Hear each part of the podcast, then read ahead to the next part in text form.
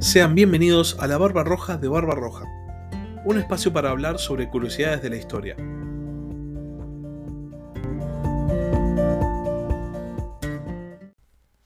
Hola a todos, sean bienvenidos un domingo más a Ajedrez Mundial, la sección de política internacional del podcast La Barba Roja de Barba Roja. En el capítulo de hoy vamos a analizar titulares como todos los domingos, titulares internacionales o que tienen que ver de alguna manera con la política internacional.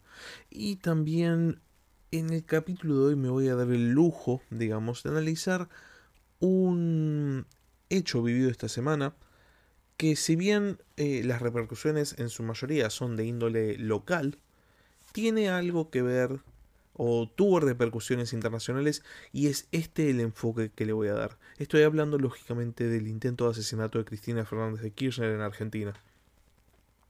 Primero empecemos con los titulares internacionales. Me parece mm, interesante empezar con lo único que se sabe acerca de la guerra de Ucrania eh, en esta semana, que es el avance ucraniano en la región de Gerson, en su contraofensiva. Ucrania está retomando terreno que los rusos habían, habían capturado si bien hay medios rusos que están diciendo que la contraofensiva no es un éxito, Ucrania parece estar avanzando decididamente y por este motivo este es el titular que aparece. Parece mentira que después de seis meses de, de, invasión rusa, el único titular que tengamos sea el éxito en la contraofensiva. Como ya venimos hablando hace un montón de tiempo, las noticias con respecto a Ucrania ya dejaron de ser eh, en torno a Ucrania y pasan a tratar más que nada las repercusiones que la guerra en Ucrania tiene. Eh, cosas como la crisis de los cereales o la crisis energética o la posibilidad de un desastre nuclear son los temas por los cuales se le vuelve a prestar atención a Ucrania. Ucrania sigue peleando, sigue avanzando en el terreno, sigue frenando al invasor. Sin embargo, ya está como digo todos los capítulos, esta frase va a pasar a ser la frase de cabecera del podcast. Ucrania simplemente ha pasado de moda. Y como ha pasado de moda, solo está este titular. Ucrania realiza avances en su contraofensiva en la región de Gerson. Interesantemente, cuando uno intenta buscar titulares sobre la guerra en Ucrania, lo que más aparece son noticias relacionadas, pero ya no noticias sobre Ucrania. Lo que sí apareció y es un titular muy fuerte de esta semana, em, tiene que ver con Rusia y con el suministro de gas a Europa. Como sabemos, el tema del gas es un tema que preocupa muchísimo a los europeos eh, y por ende a todo, digamos, el espectro de países occidentales. Y esta semana, el sábado específicamente, eh, la empresa estatal rusa de energía Gazprom, que es la que eh, opera el gasoducto Nord Stream 1, anunció el cierre de por tiempo indefinido de este gasoducto. El motivo que dieron es eh, que encontraron una fuga de aceite en una turbina del gasoducto. La cuestión con esto es que da un sentimiento de incertidumbre en una Europa que empieza a entrar en los meses fríos si bien el suministro de gas no peligra, eh, o aunque sea no va a haber un faltante de gas real porque los países se abastecen de gas con anticipación, el hecho de no poder adquirir más gas implica que el próximo invierno tenga que ser un invierno con restricciones, un invierno difícil para los europeos. Sabemos que el invierno europeo es frío, es duro, así que un invierno con menos gas, con menos posibilidad de calefacción, va a ser definitivamente un invierno duro. Eh, medios internacionales están afirmando o anunciando que en realidad Rusia está empezando a especular con qué pasa si cierra definitivamente la canilla del gas y se espera noticias con respecto a este tema para el lunes de la siguiente semana, o sea, para mañana. ¿Por qué? Porque se espera que mañana, lunes, los precios del gas se disparen producto de la decisión de Gazprom. Si esto fuese así, posiblemente Rusia empezaría a hacer cortes intermitentes mucho más seguido con el fin de levantar, eh, o sea, de alzar el precio, y esto podría ser una ruta de escape de Rusia con respecto a las, a las sanciones occidentales. Hablando de Rusia, una noticia que eh, llegó esta semana es la muerte de Mikhail Gorbachev. Gorbachev fue el último líder de la Unión Soviética, el líder que protagonizó la disolución de la Unión Soviética y tiene una, mm, eh, digamos, eh, su imagen tiene dos caras, tiene una imagen mixta. Por un lado, en Occidente a Gorbachev se lo considera como un líder eh, muy bueno de la Unión Soviética, el líder que encabezó eh, la perestroika, que fue eh, la apertura económica de la Unión Soviética, y la glasnost, que era la reforma política que buscaba la democratización y la transparencia política en la URSS, y por este motivo tiene una imagen positiva. aparte, bajo el ala de gobierno de Gorbachev, la disolución de la URSS fue una disolución pacífica, no hubo mayores incidentes. Pero por otro lado, es justo decir que también eh, durante el gobierno de este líder soviético hubo muchos eventos eh, muy turbios, hubo muchas cuestiones muy particulares. Posiblemente la más famosa de las, de las cuestiones turbias del gobierno de Gorbachev haya sido la, la mm, eh, digamos, esconder el desastre nuclear de, Chernóbil, lo que provocó que la radiación afecte a muchísimas más personas. Cuando el gobierno de Gorbachev no asume la culpa del desastre de Chernóbil, cuando no anuncia al mundo lo que pasó para mantener su imagen, mucha más gente siguió viviendo su vida normal y por ende se vio contaminada con radiación. Entonces el legado de Gorbachev es un legado mixto. Por un lado sí fue el gobernante que abrió a, la Unión Soviética, al mundo, que firmó el tratado, eh, el tratado de desarme con Ronald Reagan en el año 87, que puso fin a la Guerra Fría, y por otro lado la política doméstica de Gorbachev, sobre todo como líder todavía de la superpotencia que era la Unión Soviética, digamos que le da otro, otra connotación, otra, otra imagen como nota de color con respecto al fallecimiento de Gorbachev, eh, Vladimir Putin, el presidente de Rusia, no asistió al funeral. Se dice que Putin habría presentado sus respetos en el hospital donde Gorbachev murió, pero lo cierto es que Putin no tenía una buena imagen de Gorbachev, no lo consideraba un buen líder, todo lo contrario, lo consideraba el culpable de, y cito, la mayor catástrofe geopolítica del siglo XX, que es como Putin denomina a la disolución de la Unión Soviética. Interesantemente posiblemente con mucha intencionalidad política, tanto Antonio Guterres, el secretario general de las Naciones Unidas, como Joe Biden eh, hablaron muy bien de Gorbachev eh, después de su muerte. Obviamente, eh, en los tiempos que vivimos, Gorbachev aparece como un líder ruso, o bueno, en este caso soviético, ¿no? Pero bueno, un líder del gran país del este, ¿no? Que lo acercó al mundo en vez de encerrarlo, cosa que por el contrario está haciendo Vladimir Putin. Ahora pasemos al siguiente titular, que tiene que ver con Rusia, pero ya estamos yendo un poco más hacia el este, tiene relación específicamente con China. Li Jianshu, que es un alto rango del gobierno chino, específicamente es el número 3 del Partido Comunista, viaja a Rusia para asistir a un foro económico eh, que está orientado al acercamiento entre Moscú y Pekín. ¿Por qué es importante que Li Jianshu vaya a, a Rusia? Bueno, porque es el primer alto cargo del Partido Comunista Chino que viaja a Rusia desde la época del inicio del COVID, pero sobre todo más importante desde eh, el inicio de la invasión rusa a Ucrania. Y esto se ve en el plano internacional como una suerte de guiño.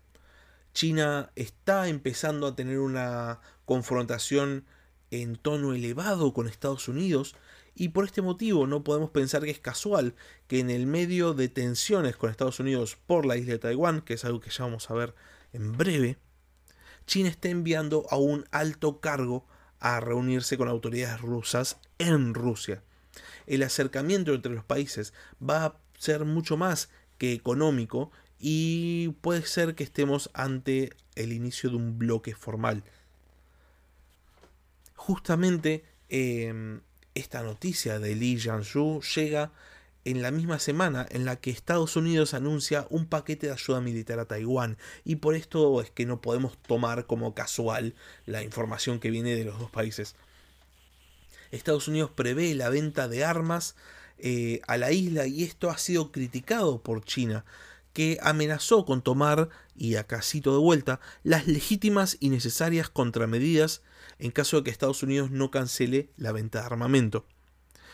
Eh, Washington afirmó que lo que va a proporcionar a Taiwán son armas necesarias para la autodefensa de la isla y que bajo ningún concepto va a proporcionar armas ofensivas, pero sin embargo China, que como ya sabemos considera a Taiwán como una provincia rebelde y se ampara en la resolución de Naciones Unidas de una sola China, eh, considera que este, esta venta de armamento es inmiscuirse en los asuntos privados o los asuntos eh, propios de China por parte de un país extranjero y por este motivo eleva el tono. Em, Estados Unidos y China vienen eh, con muchas tensiones, en el último tiempo vienen elevando cada vez más eh, la tensión en el área en torno a la isla de Taiwán. Y si bien no se espera un choque entre las superpotencias, aunque estuvo cerca con el viaje de Pelosi, lo cierto es que cada vez más eh, parece que los países entre sí hacen cada vez más cosas para molestar a la otra parte, lo que obviamente augura mayores y mayores tensiones. Y finalizando esta cuestión de Estados Unidos con respecto a China, Estados Unidos anunció también esta semana que va a mantener los aranceles contra productos chinos que había impuesto la administración Trump. Esto es muy interesante. Trump en su gobierno inauguró lo que se llamó la guerra comercial con China. Básicamente, eh, el justificativo de Trump era que Estados Unidos estaba indirectamente proveyendo a China de los métodos para que China desarrolle la misma tecnología que Estados Unidos. Básicamente acusaba a China de, eh, ¿cómo podemos decir?, espionaje tecnológico. Y por este motivo, eh, la administración Trump buscaba que China no pudiese acceder a los productos estadounidenses o, si podía acceder, eh, sancionar.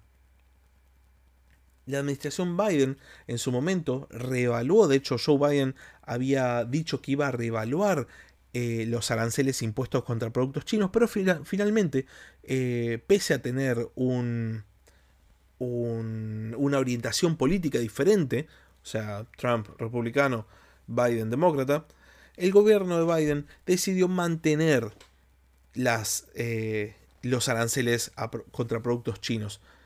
Y esto de alguna manera prolonga la situación de guerra comercial entre las dos superpotencias.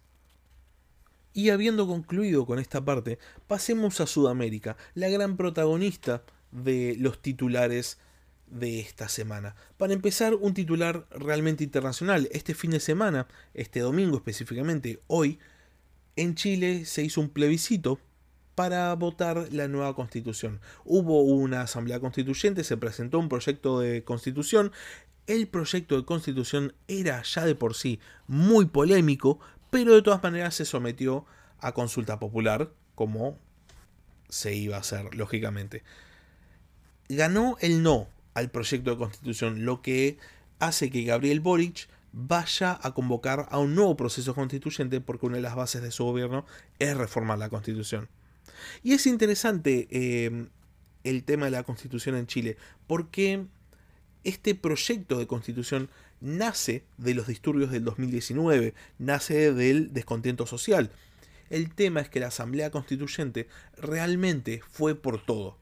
No fue solamente por enmendar las cuestiones que traían malestar a la sociedad chilena, sino fue por una reforma íntegra eh, que en muchos casos era hasta eh, incongruente. Muchas veces eh, muchas veces, perdón, en muchos ítems inclusive se planteaban cosas que no tienen sentido para la vida de una república, por ejemplo, la coexistencia de varios eh, de varios poderes judiciales al mismo tiempo, básicamente. Algo impensable.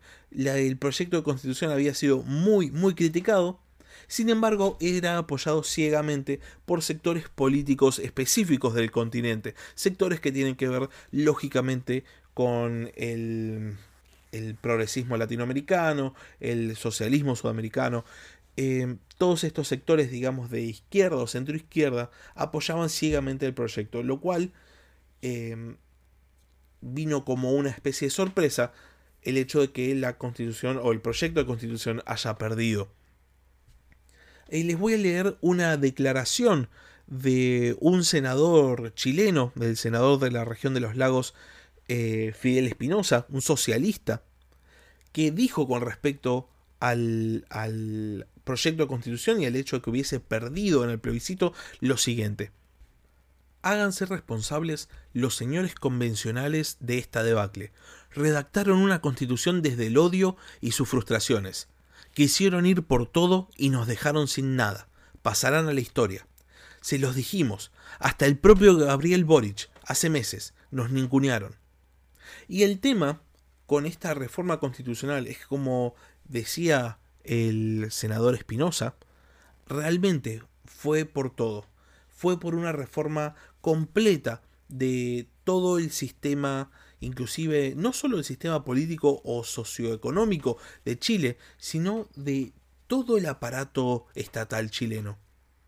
Y fue realmente un proyecto que preocupó enormemente al sector de la población mayoritario, porque el tema es así, em, el gobierno de Gabriel Boric o mm, Gabriel Boric en sí gana la presidencia de Chile, no por su plataforma política en sí, sino por el descontento que había en la población. Parece ser que las fuerzas políticas de Chile confundieron esta victoria en la elección con, una, con un apoyo político real, dígase con un compromiso de la población con las ideas de los sectores eh, de, relacionados con la presidencia. Ahora, esto no, no era así, y a tal punto no es así, que inclusive políticamente, desde espacios del continente, no se pueden explicar cómo la constitución perdió. Y así tenemos, por ejemplo, declaraciones como las de Gustavo Petro, el presidente de Colombia, que dijo revivió Pinochet. Por otro lado, eh, por ejemplo, página 12, acá un diario oficialista que cito muy seguido porque mm, hace ver sin, sin filtros la opinión del sector oficialista de la política argentina, tituló Una mayoría no quiso dejar atrás la herencia de Pinochet. Em, a ver, el hecho de que el análisis político em, desde el exterior de Chile sea la población apoyó la idea de Pinochet es eh, ridículo y tiene que ver con la falta de análisis de la realidad política de Chile. El hecho es esto que les estaba diciendo. En Chile ganó Boric no porque el apoyo era hacia Boric, sino justamente porque se buscaba un cambio. Inclusive Boric tuvo la, eh, el periodo de luna de miel, este periodo en el cual se le tolera a todos los, a los gobernantes, más corto de la historia de Chile. Boric ya tiene una crisis de imagen y hasta tal punto esta constitución iba a por todo que el propio Boric dijo que eh, de aprobarse el texto de la constitución él iba a introducir algunos cambios porque así de radical era el cambio que se proponía con esta nueva constitución. Así que bueno, interesantemente, Chile va a tener que pasar por un nuevo proceso constituyente, se va a tener que presentar un nuevo eh, proyecto de constitución porque el que, que se presentó evidentemente no satisface las necesidades de la población chilena. Y producto de esto es el hecho de que el no ganó con el 62% de los votos frente al 38% del sí. Y ahora pasemos a la última historia, al último titular de esta semana, algo que condiciona también enormemente la vida política, sobre todo argentina, pero también la vida política de la región, porque lo que estamos viendo en la región de Sudamérica es una casi una alienación de los gobiernos. Cuando algo le pasa a un gobierno ideológicamente afín, le pasa a todos, evidentemente. Por eso las declaraciones necesarias de sectores vinculados ideológicamente a Boric, cuando perdió la constitución, como veíamos lo de Petro o lo de Página 12. Y bueno, en Argentina, esta última semana, hubo un intento de asesinato a Cristina Fernández de Kirchner, que trajo dos tipos de repercusiones. Una a nivel local, que no vamos a analizar acá en el podcast, y otra a nivel internacional, de la cual muy pocos medios están haciendo eco, porque hasta hoy en día el principal titular eh, de todos los medios argentinos es quién fue el, que intentó matar a Cristina Fernández, eh, qué arma tenía, de dónde era, eh, bla, bla, bla, bla. No hubo todavía un análisis internacional, así que me propongo hacerlo ahora. Las reacciones en el plano internacional de vuelta, se manifestaron de dos maneras. Por un lado, el repudio a la violencia política y por otro lado, el posicionamiento detrás de la figura de Cristina Fernández. Los, em, digamos, las palabras empleadas o los discursos fueron diferentes y hubo mandatarios que tardaron mucho más tiempo en hablar al respecto que otros. Instantáneamente que ocurrió eh, el intento de asesinato, los mandatarios afines ideológicamente al oficialismo en Argentina se manifestaron enseguida en contra y se manifestaron eh, en, apoyo completo a Cristina Fernández de Kirchner. Casualmente, eh, los gobernantes de estos países, muchos de ellos también habían firmado el documento en el cual repudiaban la persecución política a Cristina Fernández de Kirchner.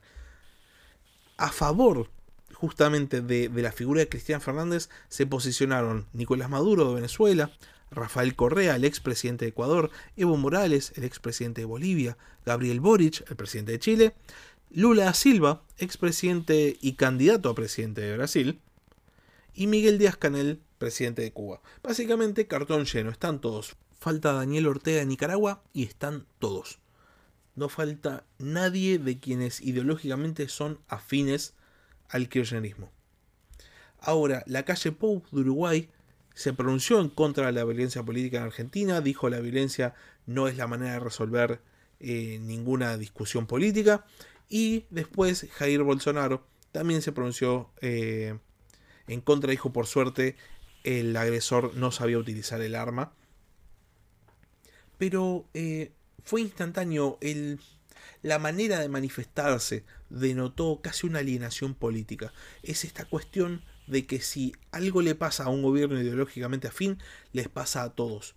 Y esto no podemos dejar pasar la oportunidad de analizarlo en el plano de las de la geopolítica, porque si todos estos países ideológicamente afines se ponen instantáneamente eh, en línea, instantáneamente asumen y adoptan ciegamente la posición de los demás, entonces esto puede ser fácilmente aprovechado por cualquiera que por un par de millones pueda comprar la voluntad de uno o dos de los países de la región, cosa que lógicamente eh, están aprovechando ciertas potencias.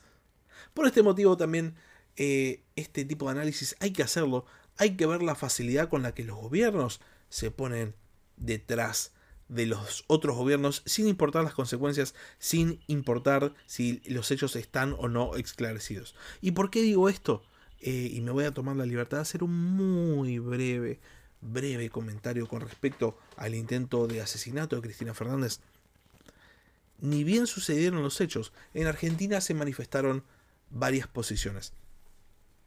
Para empezar, estaban los que hablaban de intento de magnicidio, de golpe de Estado, Cristina Fernández es la vicepresidente, no la presidente, eso hay que recordarlo, pero se hablaba de golpe de Estado. Em, por otro lado, estaban los que decían que era toda una farsa, era todo un montaje hecho por el oficialismo para intentar levantar la baja imagen que tienen. Y estas dos posiciones, obviamente antagónicas, no hicieron más que separar una, una grieta que ya es muy, muy ancha en este país.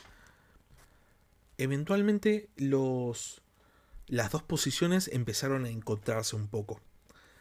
Lo interesante es que la posición que se dio nada más fue la del escepticismo, mientras que del otro lado eh, la posición de, podemos decir, la victimización, no solo no se dio, sino que se acrecentó, hasta el punto de que el día sábado en Argentina hubo una sesión especial en la Cámara de Diputados para condenar la violencia política ejercida por la oposición, por los medios de comunicación y por el Poder Judicial. O sea, redoblaron la apuesta y llevaron a las fuerzas políticas opositoras a intentar condenarse a sí mismas en el Congreso de la Nación. Ahora, al margen del hecho, lo que es interesante es la facilidad con la que los gobiernos ideológicamente afines, sin eh, ponerse a pensar realmente en los hechos, se ponen detrás de los oficialismos ideológicamente afines en otros países. Dígase, todos los países que son ideológicamente afines al oficialismo argentino, al kirchnerismo, apoyaron ciegamente cualquier cosa que el kirchnerismo dijera. Y eso, eh, en el mundo de la política internacional, es preocupante. Porque, ¿qué va a pasar el día que cambie el gobierno? ¿O qué es lo que pasa cuando cambia de signo político un país? ¿Queda instantáneamente afuera? Es el caso, por ejemplo, de la relación entre Argentina y Uruguay, como la calle Pou no es alguien ideológicamente afín eh, al kirchnerismo, entonces es básicamente un enemigo, es un rival. Y la política internacional, sobre todo en esta región que necesita mucho más eh, de cooperación, no puede cimentarse en, en estas bases. No puede ser que los gobiernos simplemente apoyen o no un hecho porque es ideológicamente afín o no en otro país. No, no, tiene sentido. En fin, y ahora les toca a ustedes. ¿Qué opinan con respecto al atentado contra la vida de Cristina Fernández de Kirchner? ¿Piensan que fue real? ¿Piensan que fue un montaje? ¿Piensan que está siendo utilizado políticamente o que no? Y en caso de que tuviesen información o hubiesen leído acerca de la, del proyecto de constitución en Chile, estarían de acuerdo o en desacuerdo si se votara en su país. Espero sus comentarios.